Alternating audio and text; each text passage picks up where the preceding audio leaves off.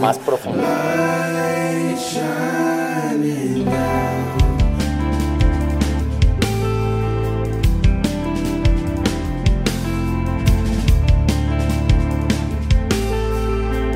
Damas y caballeros, quiero darles una cordial bienvenida a nuestro podcast de Domingo Más Profundo.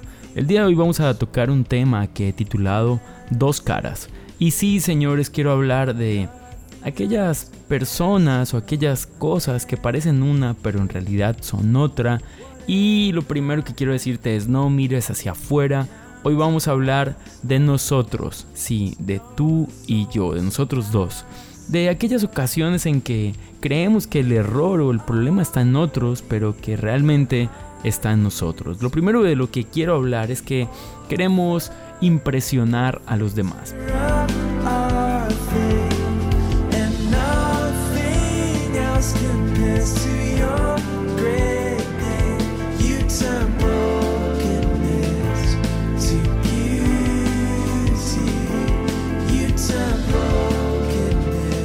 Vivimos en un mundo que quiere impresionar a los demás. Queremos tener eh, los mejores zapatos, la mejor ropa, el mejor teléfono, la mejor casa. Y en muchas ocasiones no es ni siquiera por la comodidad que esto nos pueda dar o por la tranquilidad que esto nos pueda dar, sino porque estamos lamentablemente al parecer en una carrera con otros, donde nos comparamos con lo que otros tienen y queremos impresionar, queremos dar la mejor impresión de nosotros mismos, como si quisiéramos vendernos, ya sabes, como si estuviésemos en un mostrador con un momento para impresionar y que aquella persona que logremos impresionar o aquellas personas que logremos impresionar pues decidan comprarnos, ¿no? Comprar que bueno, nuestra forma de ser, nuestra forma de vestir, nuestra amistad. Sentimos un deseo de socializar y de tener relaciones eh, ya sea profundas o, o ya sea profundas o superficiales, pero queremos tener un millón de amigos, como decía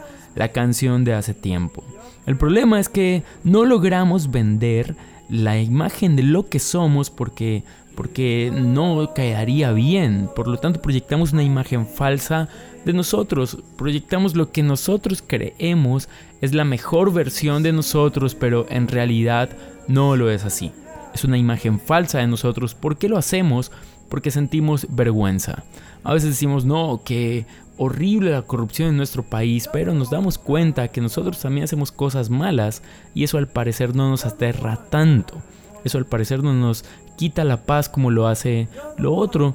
Y me parece interesante esta perspectiva o esta, esta forma de ver las cosas. ¿Por qué sentimos vergüenza?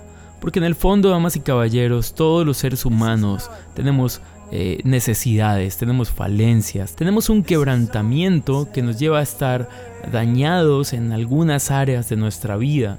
Ahora ya lo sé, Jesús viene a ocupar ese lugar en nosotros, pero en el proceso seguimos teniendo fallas y seguimos teniendo errores. Por lo tanto nos da vergüenza mostrar lo que realmente somos ante otras personas. Pero la pregunta es, ¿cuánto tiempo puede durar una relación de este tipo donde, bueno, no somos sinceros, sino que estamos mostrando una falsa imagen de nosotros? La verdad es que esto es efímero.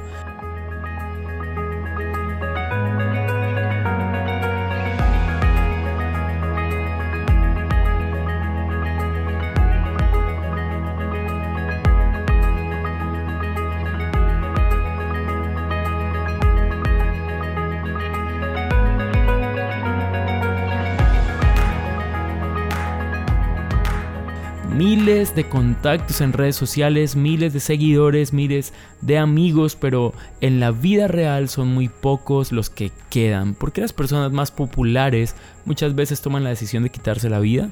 Porque no hay relaciones significativas cuando no logra ser transparente, cuando logra ser vulnerable con las demás personas. Ahora esto me lleva a pensar en nuestra relación entre el otro y yo. Cuánta sinceridad o cuánta falsedad hay en nuestras relaciones personales. Seguramente mucha. A veces vemos al otro y sentimos que lo que tiene lo deberíamos tener nosotros o que nosotros tenemos cosas que no tiene él y por eso nos sentimos muchas veces mejores que los demás. Eso nos lleva a tener una desconexión, algo que, que no es real, una conexión falsa, porque sentimos que empatizamos con las demás personas, pero esto es porque tenemos algunos rasgos en común, pero en la profundidad no logramos establecer relaciones con nadie. Nos acostumbramos a preguntar cómo estás y todos decimos bien, muy bien, muy bien, pero nunca abrimos nuestro corazón a decir, mira, sabes, siento que, me caes mal, siento que, que no me gusta trabajar contigo y cuando lo hacemos, pues lo hacemos de mala manera, ¿no? A veces creo yo que estamos en relaciones un poco desconectadas, en relaciones un poco falsas y esto obviamente no nos va a llevar a ningún lugar.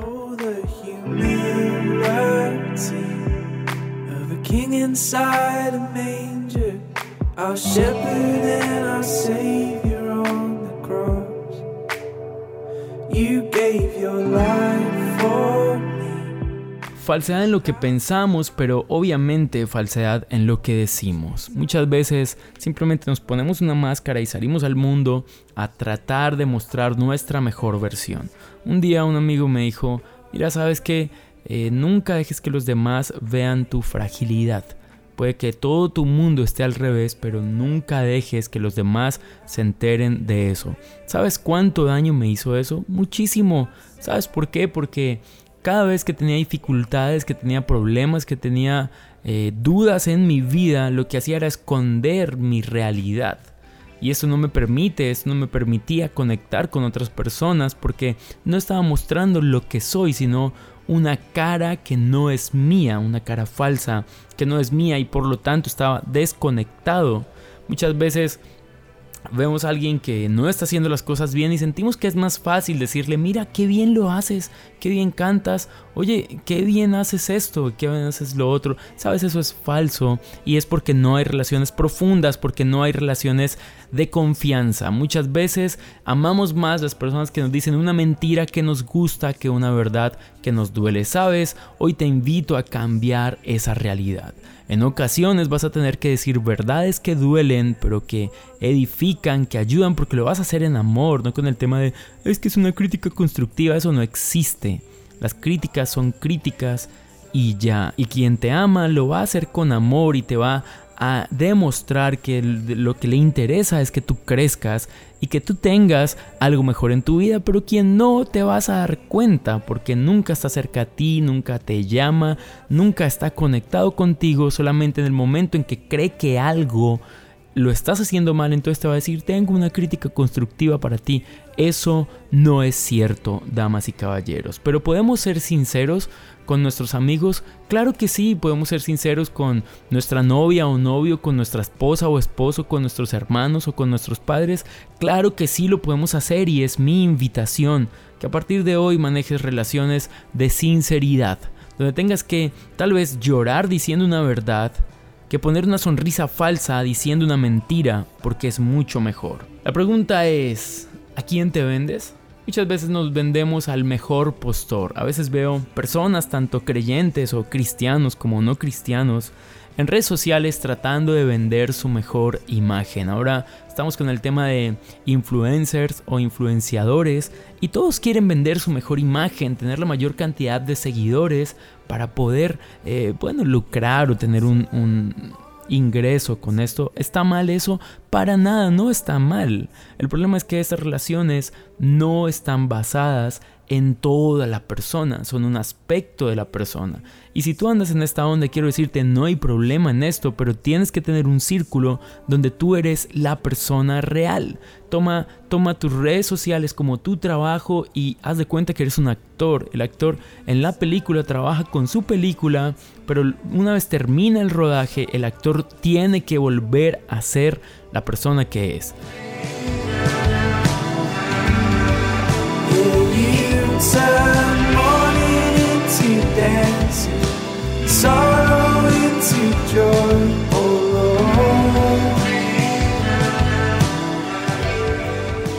Estoy seguro que no va a ser beneficioso que pongas tus luchas más grandes y tus mayores dificultades en tus redes sociales, pero necesitas, y te lo digo otra vez, tener una, un grupo de personas o un lugar que es donde perteneces y donde vas a ser quien eres, donde eres la persona que eres. ¿Por qué vendernos a Facebook? ¿Por qué vendernos a Twitter? ¿Por qué vendernos a Instagram, a YouTube?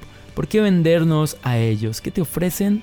Quiero decirte nada en comparación a lo que Dios pagó por nosotros. Así que si hasta el día de hoy has tratado de impresionar a otros, has tratado de caerle bien a otros, has tratado de ganarte el corazón de otros, mira, no lo luches más. Ya estás en el corazón de Dios sin hacer nada para merecerlo y creo que es la mejor noticia que podemos escuchar. Jesús pagó el precio más grande por tu vida sin falsedad. Jesús te conoce tal y como eres y decidió amarte y decidió dar la vida por ti y decidió llamarte su hermano, su amigo, aunque te conoce como eres.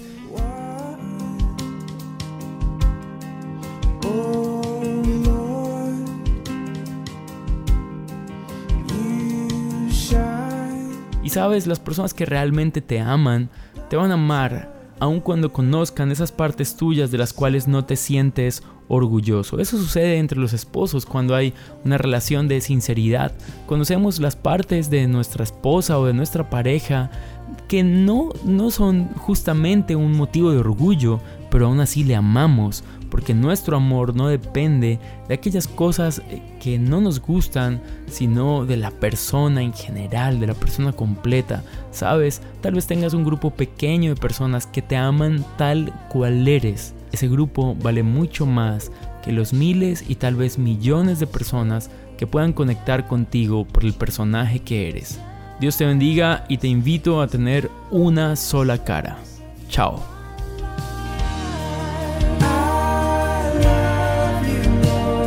There's nothing in this world.